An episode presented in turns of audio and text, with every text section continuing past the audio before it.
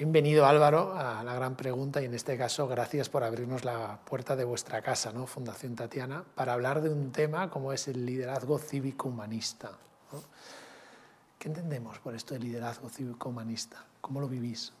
Pues lo primero, Ramón, muchas gracias por venir a, nuestra casa, como bien dices, y por invitarnos eh, a hablar de, este tema que, como no puede ser de otra manera, pues nos apasiona. ¿no? en la Fundación Tatiana tiene como una de sus finalidades principales mm, la educación cívica de los jóvenes y, ese liderazgo cívico-humanista que, has comentado es un poco el resultado de la experiencia de ya 10 años de formar eh, a gente joven en el liderazgo y hemos ido descubriendo eh, de la realidad de la vida, de los profesores, de los alumnos, etcétera, un, una orientación de, ese liderazgo que hemos llamado así, no queremos tampoco ningún copyright de nada, es por intentar darle un nombre ¿no? al tema del liderazgo cívico humanista. Y por empezar por el final, que sería un poco la definición, que estamos todavía trabajándola, y decir, y además nos encanta hablar con personas como tú, que también nos hacen reformularnos las cosas y vamos enriqueciendo el concepto, eh, sería nos gusta explicarlo así como un proyecto de liberación de las energías eh, vitales de la sociedad eh, mediante una educación humanista, una formación humanista, mm, dirigida a la participación entre todos, democrática, de la definición de qué es el bien común. Por decirlo más sencillamente, el liderazgo cívico-humanista sería eh, esa capacidad que tenemos que desarrollar para pasar de ser una sociedad y convertirse en una comunidad, para dejar de ser una agregación de individuos para llegar a ser ciudadanos. Y yo creo que lo estamos viendo, es algo urgente, es algo necesario en nuestras sociedades cada vez más fragmentadas. Y el legado cívico-humanista es darnos cuenta de que no van a venir desde fuera nadie a, hacerlo, a hacerlo posible, sino que está en nuestra mano. Y aquí hablas entonces de, eh, me ha gustado porque empiezan a salir palabras como el deber, el, deber de, dar eso que, que tenemos y empezar a ponerlo al bien común. Efectivamente. Eh, como te decía, no es, como es una, una, reflexión que nace de la práctica, hemos ido eh, reflexionando porque mm, no es una agenda política, una agenda social, el ideado cívico-humanista de un estilo o de otro, sino es prepararse para responder a la realidad. Es decir, cada uno de nosotros vivimos en una realidad la que tenemos que descubrir eh, cuál es nuestro papel en el trabajo, en la familia, en la sociedad. Y lo que nos hemos dado cuenta es que a través de la formación humanística, una persona tiene esa capacidad de tomarse su propia vida en serio y darse cuenta de que lo más importante lo ha recibido. Y ahí es donde entra el deber que decías antes. En ese momento te das cuenta de que tienes una responsabilidad. Ante esa responsabilidad puedes mirar para otro lado, puedes actuar de una manera o de otra, o puedes darte cuenta que, está esperando una llamada. En ese sentido hay un deber. Eh, hoy en día creo que estamos todos de acuerdo en que ha habido una evolución muy positiva de los derechos cívicos de, la sociedad, pero nos hemos encontrado con el problema de que estamos también llegando a una inflación de derechos individuales, donde cada colectivo, cada identidad se busca eh, eh, y se quiere reflejar en un derecho. Eh, el problema de los derechos es que de alguna forma nos obligan a todos. Entonces nos van dividiendo. Cada vez nos dividimos eh, en, distintas categorías y queremos defender lo nuestro a través de nuevos derechos que vamos creando. Y si nos damos cuenta, lo que nos une, en cambio, son los deberes. Todos tenemos que pararnos en el semáforo en rojo, todos tenemos que pagar los impuestos, todos tenemos que cumplir esos deberes. Luego podemos hacerlo o no, pero somos todos iguales ante la ley, iguales ante los deberes. Entonces, eh, el deber es algo que nos puede unir como sociedad. Si pensamos más eh, cada uno de nosotros en los deberes que tenemos a nivel personal, a nivel familiar, a nivel social, etcétera, podemos encontrarnos allí, viniendo de distintas tradiciones, con distintos intereses y, ponernos a trabajar juntos a dar esa, esa respuesta. ¿no? A mí me parece además que el deber, ¿no? Eh, escuchándote, nace de dentro y es lo que yo le voy a dar. Pongo el foco en lo que, lo que tengo para dar. Ese es mi deber. ¿no? Y vemos que además cuando los deberes no se respetan, estamos en un momento ahora mismo donde habido situaciones donde de repente los deberes se saltan, nos encontramos, claro, más brecha. Entonces, desde luego ya es una primera mirada de profundidad, o sea, ¿cuál es mi deber ante la sociedad, ante la familia? Vamos a poner ejemplos, ¿no? Como, por ejemplo, mi deber desde el lado más del trabajo, que lo hablábamos antes, pero me gustó mucho. Empezáis con una pregunta, una gran pregunta, como da honor al nombre del podcast, ¿no? ¿Qué es? Sí, es eh, cómo te ganas la vida. ¿no? Eso es, es muy importante. Eh, lo que estabas diciendo, porque de que el deber empieza por uno mismo, y llegaremos al trabajo un poco por ahí, porque a veces pensamos, y en nuestros programas a veces vienen jóvenes pensando que liderazgo es hacer algo público, es hacer algo hacia los demás, hacer algo, y, y intentamos eh, que descubran que el liderazgo sobre todo responder a ese deber interior primero, el deber con uno mismo, de ser la mejor versión de uno mismo, eh, no con un perfeccionismo, eh, digamos, agobiante, sino todo lo contrario, con esa idea que cada vez está más eh, en boga en el management, sobre todo en Estados Unidos, del florecimiento, ¿no?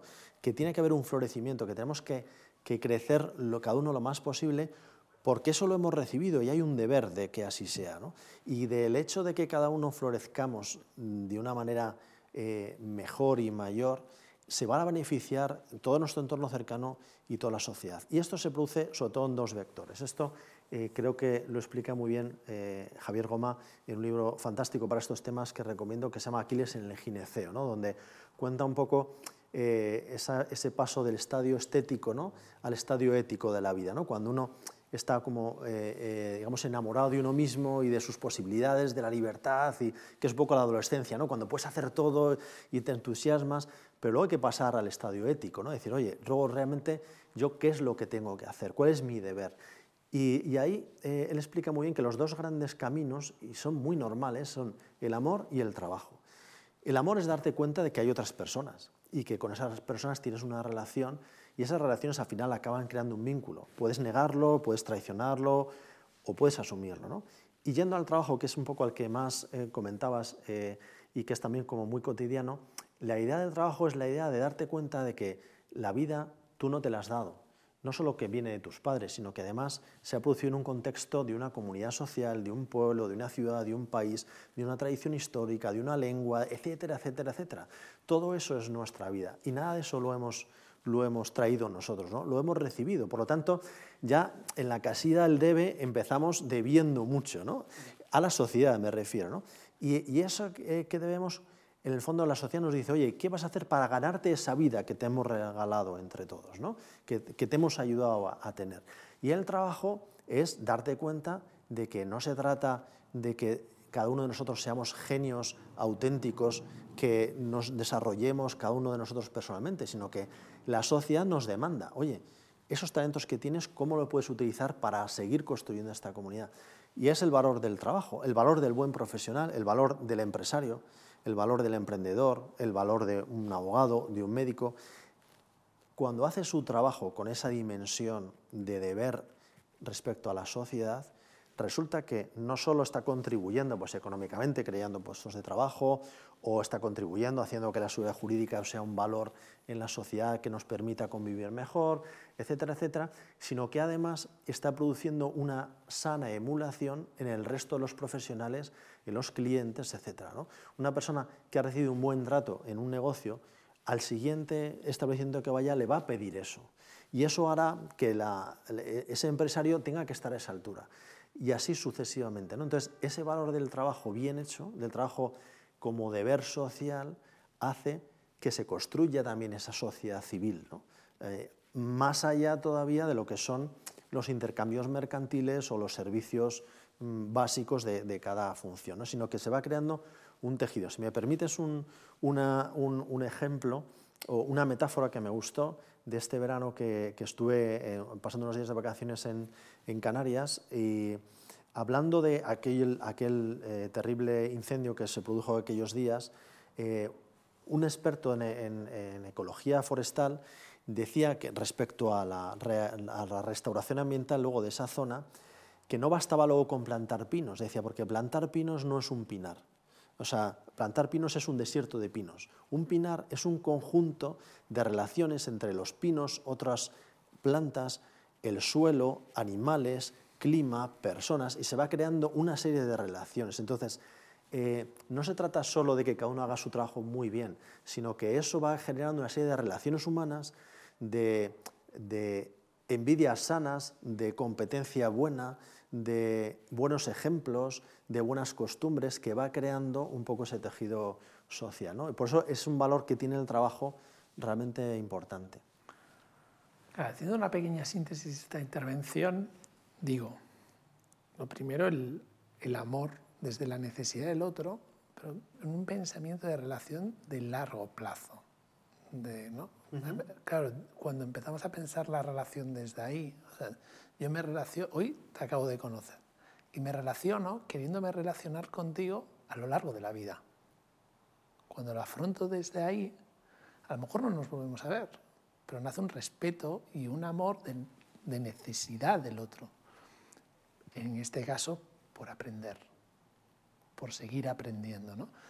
Y ese respeto nace desde el más, más sincero agradecimiento porque es, hay una investigación, hay una, una profundidad, dedicado su tiempo a esto.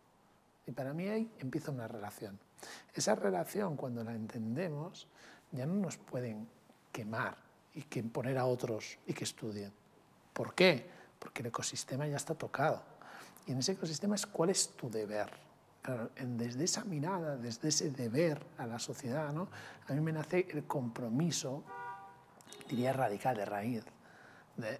es que a mí me han dado una serie de competencias y habilidades innatas que a lo mejor a ti no. Y en el momento que yo lo tengo claro, lo pongo, ese deber lo pongo al servicio de los demás. Y claro, cuando actúo desde ahí, empieza a sentir algo que también hablábamos que es alegría, por pertenecer al ecosistema.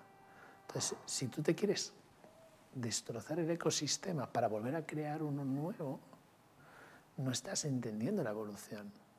Había un, inventor estadounidense que decía, Bucky Fuller decía, no intentes crear un sistema nuevo, no, intentes cambiar un sistema, crea uno nuevo que haga el anterior obsoleto, pero créalo desde lo ya existente.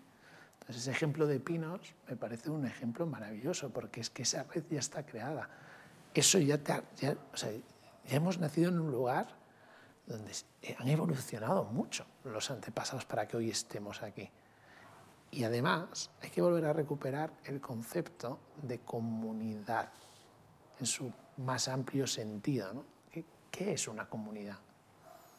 Hombre, has tocado para mí dos o tres puntos muy nucleares ¿no? del liderazgo cívico-humanista, esta propuesta un poco que, que estamos eh, reflexionando y que queremos compartir, ¿no? Eh, que tiene mucho que ver con lo que has empezado diciendo de esas relaciones verdaderas, personales, a largo plazo, eh, y que es precisamente esa vertiente humanista del liderazgo cívico. ¿no? realmente yendo también al final de tu pregunta, ¿cómo creamos una comunidad? ¿Qué es una comunidad? Yo antes decía, ¿cómo pasamos de una sociedad a una comunidad? Eh, y es difícil porque para prevenir posibles injerencias y posibles eh, eh, imposiciones morales, con la, sociedad hemos ido evolucionando para ir vaciando de contenido a veces ¿no? pues e, esas propuestas de comunidad y quedarnos en unas formas, ¿no? decir, bueno, vamos a respetar unas reglas pero no vamos a entrar a cada uno lo que está bien y lo que está mal. Y eso ha sido muy importante para ir mejorando la convivencia, pero se ha ido eh, convirtiendo en un conjunto vacío, en el cual eh, lo que se echa de menos es la posibilidad de que haya esas relaciones que decías tú antes, a largo plazo, esas relaciones personales, esas relaciones donde como personas reales cada uno tenemos nuestras convicciones morales y no las podemos dejar fuera para entrar en la comunidad. Tenemos que conseguir una comunidad donde cada uno tengamos nuestras convicciones morales que nos lleven a estar apasionados, a querer construir algo, no solamente a no pegarnos, ¿no? Ya no parece que a veces la, evolución de la sociedad liberal ha sido, bueno, vamos a hacer una sociedad en la que no nos matemos. dices, eso es muy importante y lo hemos conseguido, veníamos de donde veníamos, ¿no? Pero ahora no podemos, eh, nos estamos quedando sin energías cívicas para construir en positivo. Y entonces, una de ellas es eh, lo que tú has comentado antes, la parte, digamos, personal, humanística. Porque al final, la única fuerza que nos lleva a voluntariamente renunciar a nuestra libertad y ser felices, si cada uno de nosotros piensa, es una que tiene un nombre muy cursi, pero sigue siendo verdad, que es el amor. O sea, la única fuerza por la cual uno renuncia a su libertad y lo hace encantado, y cuando además es recíproco, de esa doble renuncia surge una nueva libertad, es el amor. Y el amor al final son relaciones personales. Y eso es la vuelta a la persona que es precisamente el rasgo de las humanidades, del humanismo. Y el humanismo es entender que la persona no son los individuos, sino que tienen una trascendencia. Y eso requiere que haya un sentido de gratuidad. Yo no puedo tratar a las personas solamente como medios para conseguir clientes, como medios para conseguir beneficios, etc. Yo tengo que tratar a las personas como lo que son, con un sentido trascendente y por lo tanto, volviendo a tu ejemplo que estaba muy bien, con ese sentido de largo plazo, de aprender. Y es la realidad que tú has comentado antes, que esa es la fuerza que nos lleva a hacer comunidad, porque además cuando uno intenta vivir de la mejor manera posible e intenta relacionarse con el resto de las personas así, lo que se produce es una alegría, una alegría de darte cuenta de que tu vida tiene esa trascendencia, que luego para unas personas será religiosa, para otras personas será inmanente, pero es una trascendencia, que tu vida, cuando la intentas vivir de la mejor manera que tú puedes, con el ideal que tú tienes dentro de ti mismo, puede ser una oferta de sentido para los demás. Y resulta que los demás pueden beneficiarse de ella, y igual que tú te beneficias aprendiendo de los demás. Entonces, eso es lo que puede hacer posible una comunidad, manteniendo el pluralismo, pero a la vez construyendo en, positivo, ¿no? saliéndonos un poco del utilitarismo, de los procedimientos, sino aprendiéndonos a ir más allá. Eso nos llevaría, y si quieres podemos ir por ahí, pero me callo ya, a la importancia que tiene de algo cívico la gestión de la discrepancia y el aprender a discrepar. Sí, a mí me apetece mucho ya entrar por ahí y haciendo otro pequeño resumen. Es que me han llamado cosas la atención como gratuidad. ¿no? A mí, fíjate que en una de las comunidades que tengo la suerte de participar, uno de los valores es la gratuidad para el bien común. Después has tocado otro que es esa honestidad, esa, honestidad profunda, ¿no? Es honestidad para honrar la comunidad compleja. Otro que es humildad para crecer. Y otro que a mí me gusta mucho, que es creatividad para la audacia. Y, yo creo que con esto nos da a entremos en esa parte ya de y ahora dialoguemos y, estemos en ese punto, pero desde estos valores. Podemos poner otros, ¿no? Pero Absolutamente. valores... Mira, fíjate, eh, yendo justo a esto que estás comentando, para mí es muy importante eh, distinguir eh, el, sentido correcto del consenso. Eh, el consenso puede ser lo más estéril del mundo. El consenso puede ser lo más equivocado del mundo. Es porque si nuestra meta es el consenso, normalmente nos llevará a no innovar. Porque al final el consenso, toda innovación es disruptiva, es algo diferente, hay alguien que ve algo diferente, alguien que lo imagine diferente y, al, resto le va a costar entenderlo. Entonces, se tendrá que fiar o no, pero tiene que haber una gestión de esa discrepancia, de esa disrupción, para que haya realmente innovación, creatividad. Si, si hubiera habido consenso, no habría habido pues, ni Picasso, ni Goya, ni, ni ningún, ningún artista que se ha salido del consenso. Realmente podríamos decir que toda la historia del arte es la historia de personas que se salieron del consenso de su época. Y precisamente por eso les estudiamos. Luego, en su época hubo muchos grandísimos artistas que se mantuvieron en el consenso de la época, pero no han pasado a la historia de esa manera.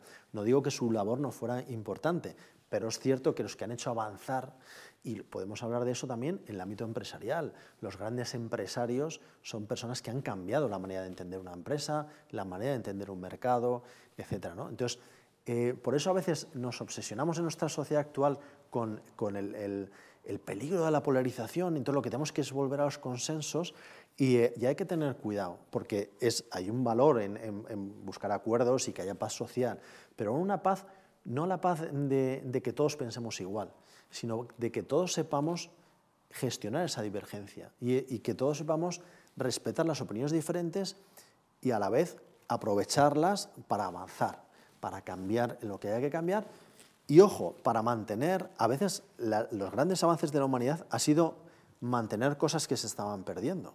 O sea, eh, no hay nada más progresista que aquel que da un paso para atrás para no caerse en el precipicio. Es decir, en cambio, el que da un paso para adelante y se cae en el precipicio no es nada progresista. ¿no? Entonces, y ahí eh, también hay una, parte que nosotros, en esa formación humanística para el liderazgo cívico, eh, y lo has comentado antes y, no quería dejar de, matizarlo y de, también corroborar ¿no? tu, tu opinión, la importancia de la historia. Nosotros, por ejemplo, en la formación de legado cívico le damos mucha importancia al valor de la historia. El valor de la historia que viene sobre todo de que cuando aprendes la historia te das cuenta de la responsabilidad que tienes, que eres parte de una historia que empezó sin ti, que has heredado y que vas a tener que transmitir, te guste o no te guste. Nuestra ciudad, nuestro país, España, lo hemos recibido en muchos siglos y lo tendremos que transmitir a los demás, nos guste o no nos guste. O sea, ahí sí que, aunque miremos para otro lado, entonces seremos responsables de haber mirado para otro lado. En ese sentido, eh, la historia te hace ser responsable. La persona que no tiene un sentido histórico no es responsable, da igual lo que haga, da igual, porque no, no, soy un verso suelto, ¿no? lo que yo haga no tiene ninguna trascendencia. Entonces, la historia nos hace conscientes de lo que hemos recibido, nos hace sentirnos responsables y, nos hace sentirnos parte de una comunidad, porque la historia siempre nunca es individual, ¿no? siempre viene en ese, en, ese sentido de comunidad. Dos, dos, cosas que has tocado, ¿no? una primera, con lo que terminabas, a mí me gusta una, una frase que dice, el respeto a la historia para crear el futuro. Entonces, nosotros cuando entramos en cualquier ecosistema, organización, siempre decimos, ¿cuál es la historia? ¿Cuál fue el fundador? De dónde viene. Porque cuando comprendamos eso, podemos empezar a crear el futuro. Si no, como bien dices, y me ha encantado, no, pues son versos sueltos, es que, no, que es volver a empezar de la nada, no estás respetando la historia, es, es qué crimen, directamente. Y desde ahí, ¿dónde estamos discerniendo? Para, para, ojo, no para buscar el consenso y estar en armonía, que al final sería una falsa armonía, sino para dónde está el conflicto raíz para encontrar la solución a ese conflicto y poder seguir viviendo más comprometidos. ¿Con qué? Pues con el potencial de cada uno, con el potencial del otro y con el potencial del todo. Y desde ahí es donde nacen esos diálogos, ese respeto a la historia, ese valor para crear el futuro que nos hace humanos y cívicos.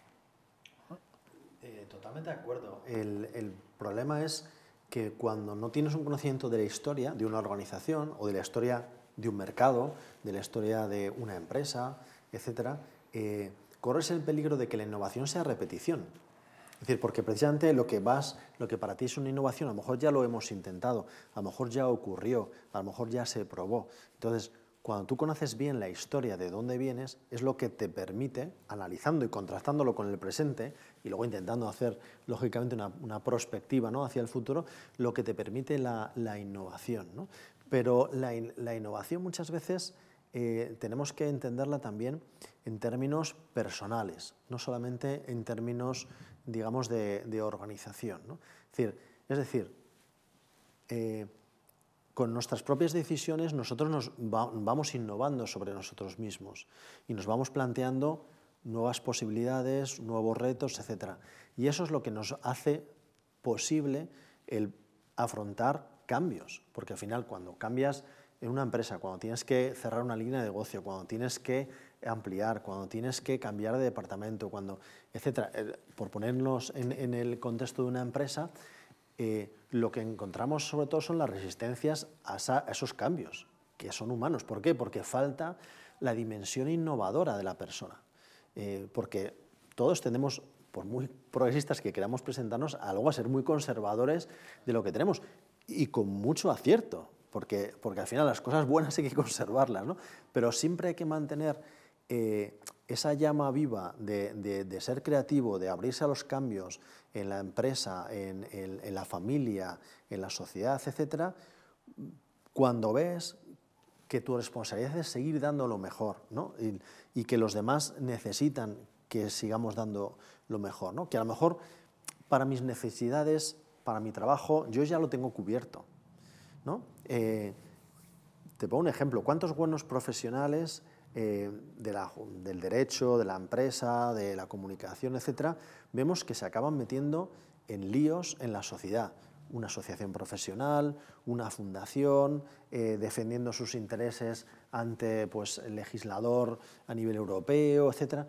¿Por qué? Porque normalmente ese, esa dimensión social de su trabajo les ha hecho descubrir que están mejorando la vida de los demás y que no pueden limitarse solo, por así decirlo, a que a ellos les vaya bien o a salvarme yo, ¿no? no si yo más o menos bien, pero mi sector a lo mejor se está enfrentando a estos riesgos y que me, me está interpelando. Yo puedo hacer algo por, por el resto de la gente y normalmente además eso, primero, te da una alegría te da una satisfacción de tu propio trabajo profesional, porque según pasa la vida, el trabajo profesional le vamos viendo cada vez más la motivación trascendente, cada vez la motivación es la pirámide de Maslow, ¿no? Primero tenemos que vivir, tenemos que ganar dinero, tenemos que, eh, que, estar bien y luego cuando eso, si afortunadamente lo vamos cumpliendo, cada vez le pedimos más esa dimensión trascendente y muchas veces se acaba encontrando en eso, ¿no? En esa capacidad de que con las relaciones que uno ha establecido, la experiencia que uno ha adquirido, los conocimientos que uno tiene,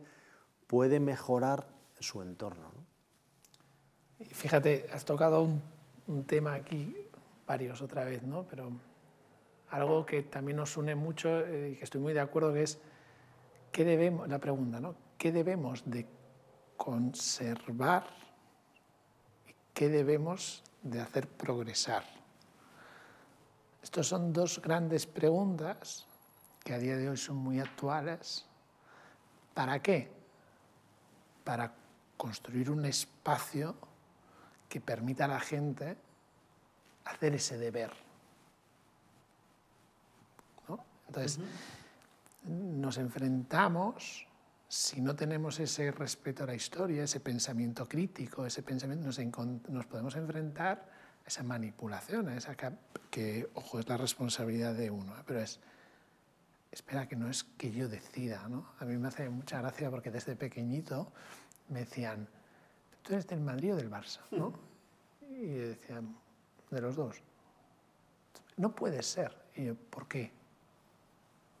O sea, no puedo decidir lo que me gusta de cada uno. Entonces, yo creo que ese espíritu rebelde, que también es necesario, ¿no? una rebeldía con caos es necesaria, te lleva a meterte, a involucrarte en, es que este sistema mm, regulador no, no pienso que sea lo mejor para mi sector, por lo cual me voy a involucrar. ¿Y por qué? Por esa trascendencia que al final es ese dejar legado.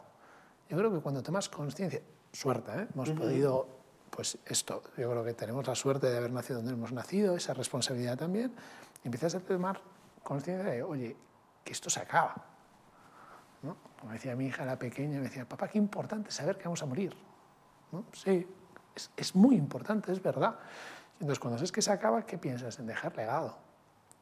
Quiere decir, dejar lo mejor de lo que me he encontrado. ¿Cómo? Aportando lo que he recibido. En mi caso, pues lo hablábamos antes, tener la suerte de recibir pues, un padre que tiene una capacidad de comercializar muy grande.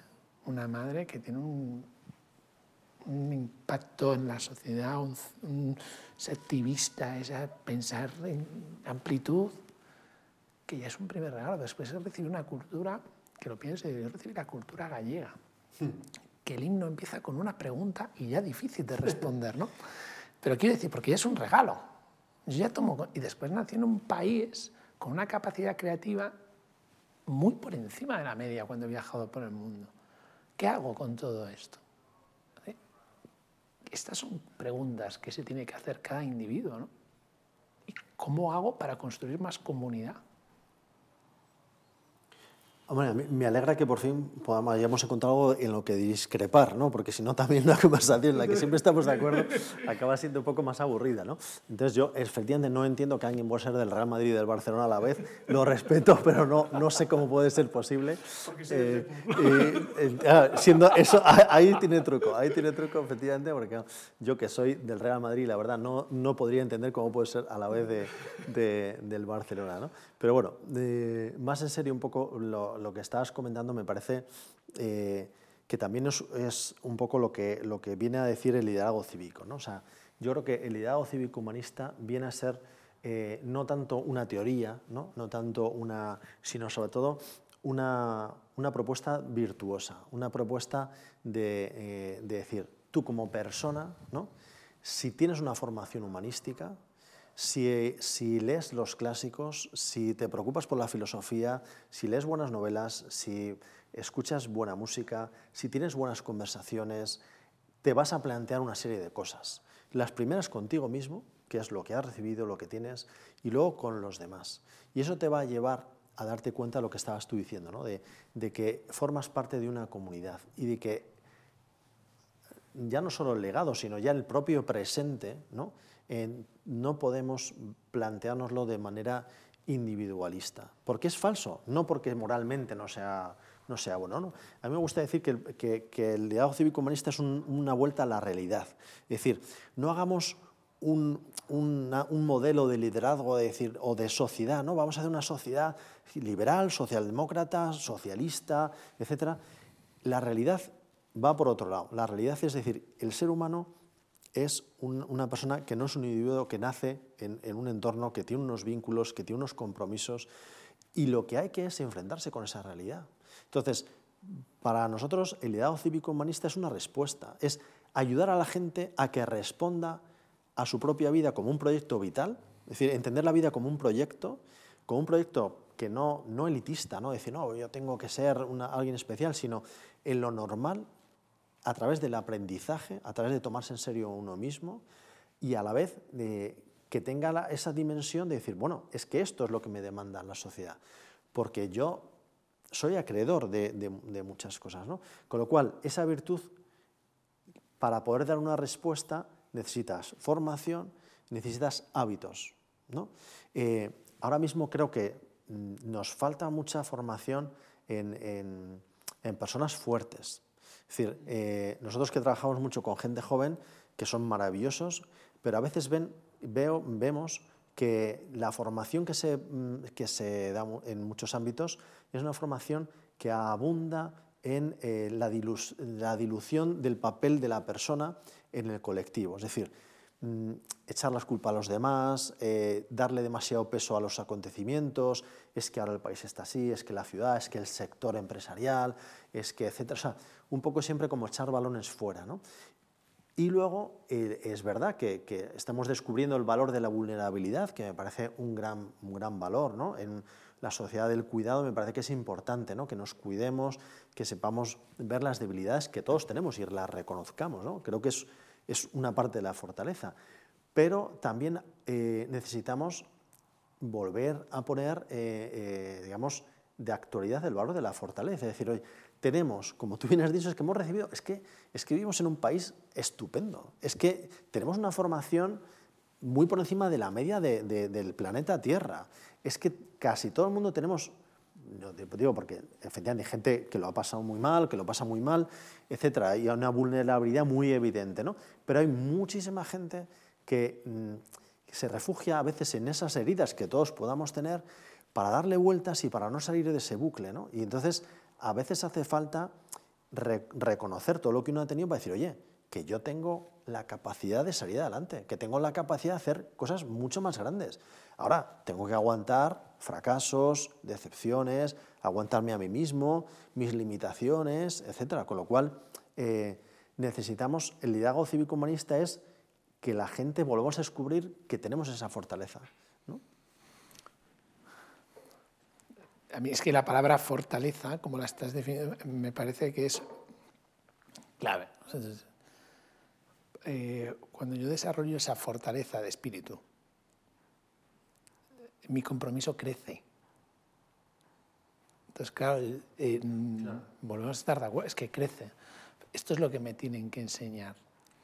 La cuestión, eh, Ramón, es que la fortaleza siempre nos, nos hace preguntarnos, ¿dónde apoyo esa fortaleza?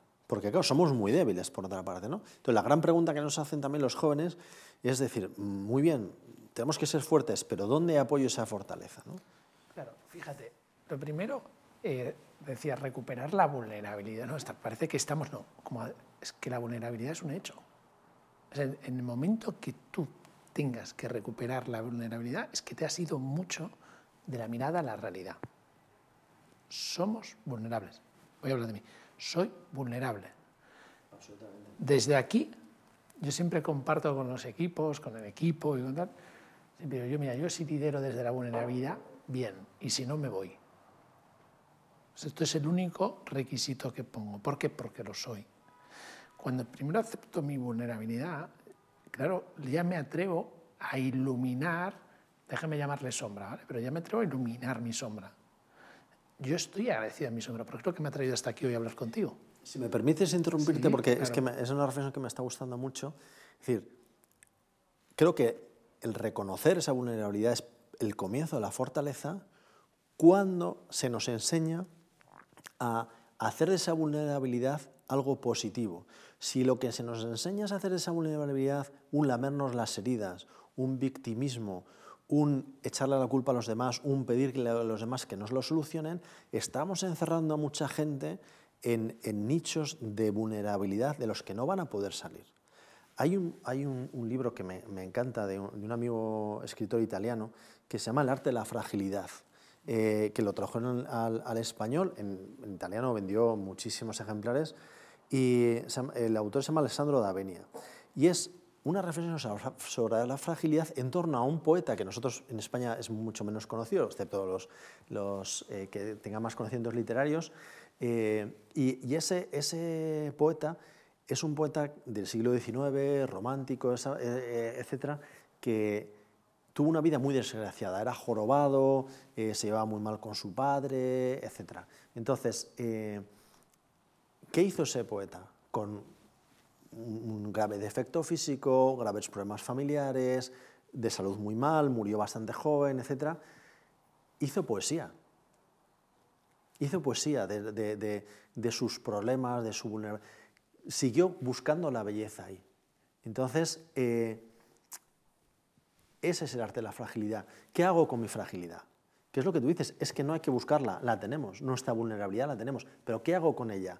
¿La convierto en un tótem victimista y voy a manifestarme porque yo soy víctima de esto, de lo otro, de lo más allá? No digo que las víctimas no se tengan que manifestar, por favor, que es muy necesario en muchos casos, etcétera, pero lo digo como ejemplo de si lo único que me lleva mi vulnerabilidad es a buscar que alguien me lo arregle, no, no hablo de pedir ayuda, que todos tenemos que pedir ayuda por nuestra propia fragilidad, pero no sé si me, O sea, que yo tengo que hacer algo positivo con esa fragilidad.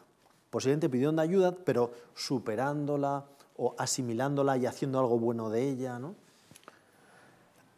Eh, en esta parte, eh, pedir ayuda, pues es, fíjate, me encanta que lo digas porque es esa parte de yo no lidero si no soy vulnerable, es decir, si no puedo pedir ayuda. si yo tengo que mostrar que yo soy el fuerte, eh, porque yo también tengo mis debilidades. ¿no? Ahora, me hiciste una pregunta que sí que me gusta, ¿no? que es, ¿pero y de dónde mantengo esa fortaleza? O sea, ¿cómo la hago crecer? ¿no? ¿Dónde la apoyo? ¿no? ¿Dónde la apoyo? ¿Dónde, ¿Dónde están las raíces de esa fortaleza? ¿no? Lo, lo primero, eh, déjame recuperar ese compromiso por desarrollar mi potencial. ¿Eh?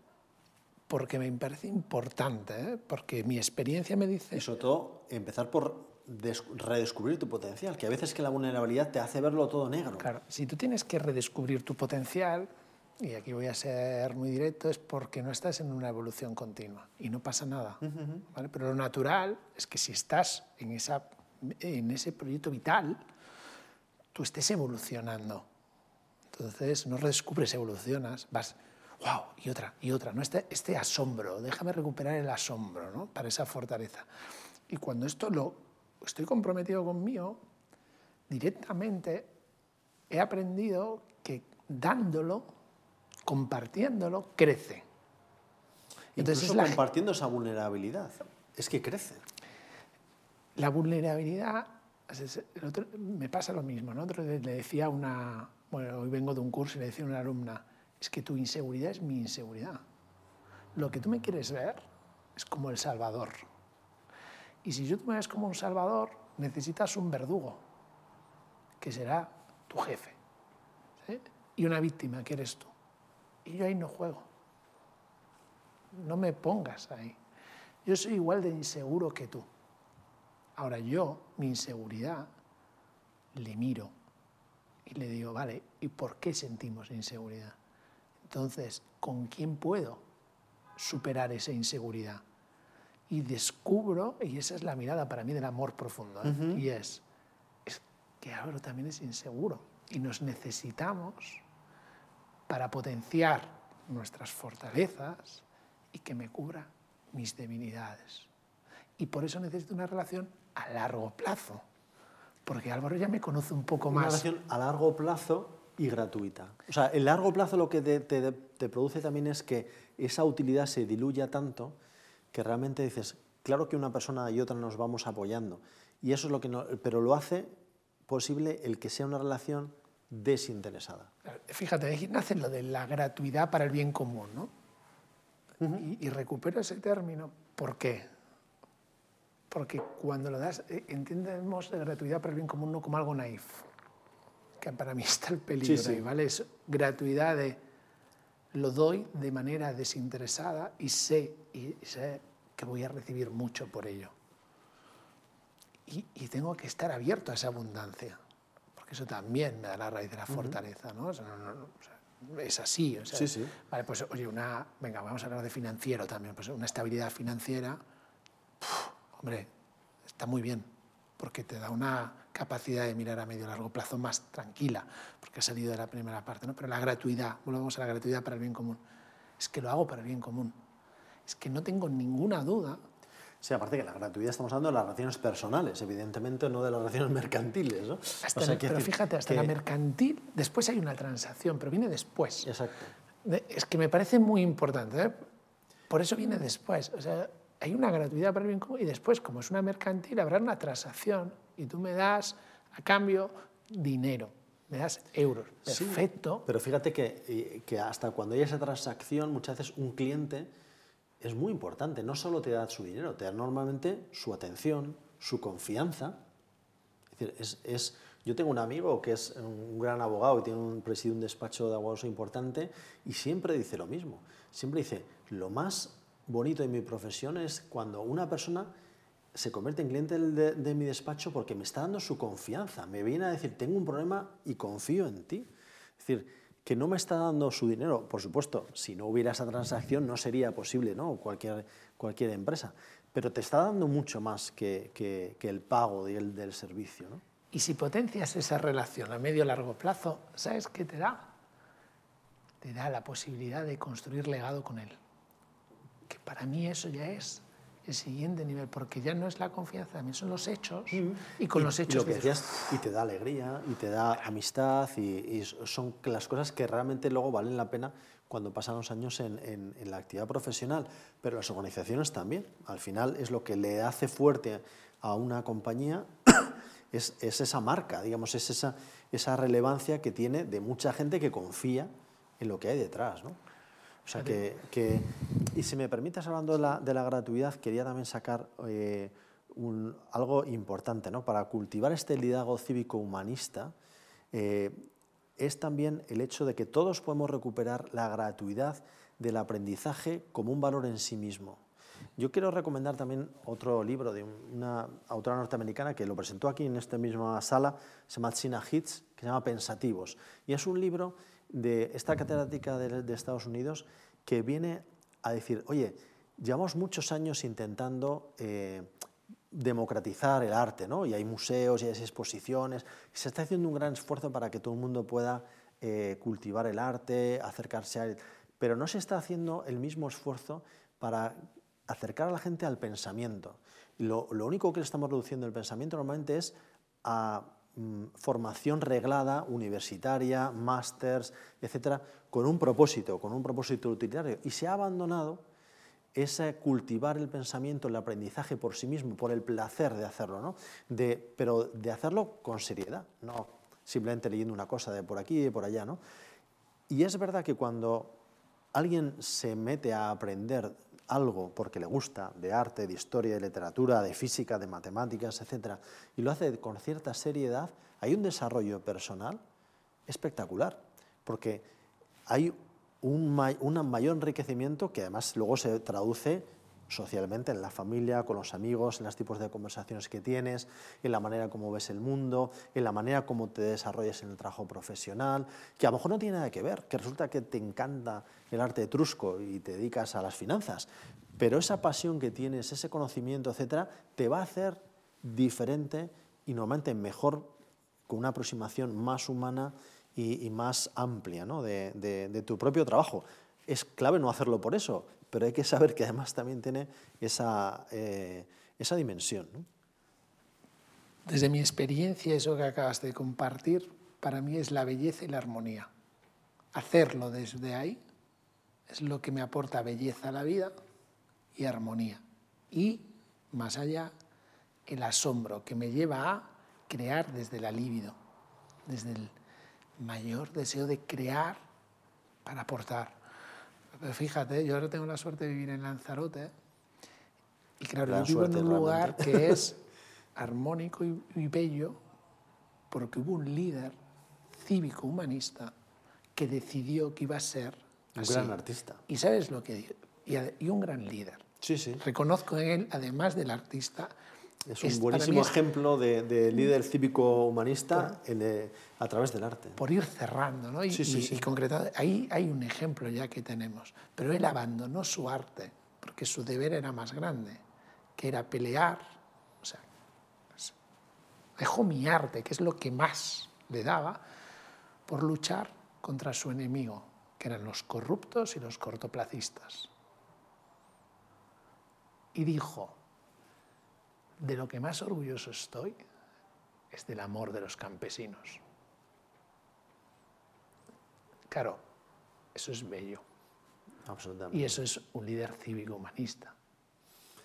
Desde luego, yo creo que esto es lo que llaman los italianos el finire in bellezza, ¿no? el, acabar nuestra conversación con belleza y, que es muy importante. ¿no? Eh, desde el punto de vista del legado cívico-humanista, eh, tiene una dimensión que sería, eh, que hemos hablado antes desde el principio, recuperar la realidad del hombre, como, no como individuo, sino como persona, recuperar la realidad de la sociedad, de la comunidad, no como conjunto de individuos, sino como una comunidad, y recuperar la realidad estética, que es recuperar la belleza, el acceso universal a la belleza y personal, que es lo que decías tú, que nos proporciona ese sentido del deseo de unir. O sea, la belleza nos une, podemos estar escuchando un mismo concierto gente de distintos partidos políticos, distintos países, distintas religiones, y a lo mejor estamos en ese momento en esa comunión con la belleza.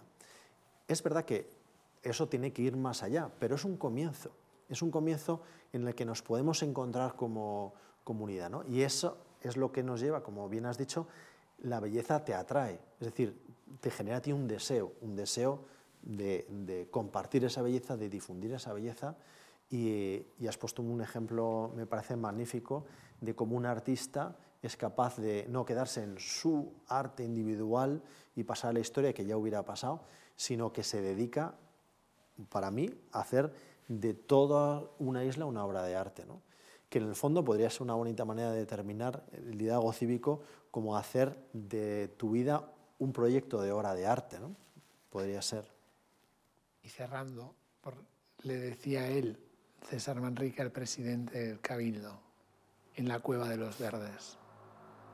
Yo me imagino esto. Y el presidente le dijo, ya, pero somos pobres. Y le contestó, de la pobreza se sale con belleza. Entonces, yo cierro con esta frase, porque creo que de la pobreza que cada uno puede llegar a sentir, tiene que buscar esa belleza. Y hemos en toda la conversación dejado pequeñas aportaciones que deberían de incitar a buscar más ese liderazgo cívico-humanista que os felicito a Fundación Tatiana porque es de lo más necesario a día de hoy en la sociedad. Pues eh, Ramón, a mí lo que me ha pasado es que esta propia conversación me parece que ya ha sido un ejercicio de lo que podemos decir liderazgo cívico-humanista, ¿no? de diálogo y donde, donde no sé si habremos aportado eh, grandes cosas eh, útiles, pero como decía Nucho Ordine, ¿no? las cosas más importantes son las inútiles, ¿no? la, inutilidad, la utilidad de lo, de lo inútil y, yo creo que seguramente, a mí desde luego, me ha aportado muchísimo y, y además con, eh, con, el conocimiento mutuo, como tú bien decías, pues son relaciones eh, personales que siempre son enriquecedoras y las más importantes. O sea que si alguien más eh, podemos compartir lo que hemos vivido hoy aquí, me parece ¿no? que estamos especialmente contentos. Así que muchísimas gracias Ramón por invitarme y por venir a, a nuestra casa. Gracias a ti. Hasta aquí la gran pregunta de hoy. Si quieres seguir creciendo como líder, entra en beforget.com barra modelo y descubre paso a paso cómo ser un líder que consigue resultados exponenciales, porque tú te mereces la exponencialidad.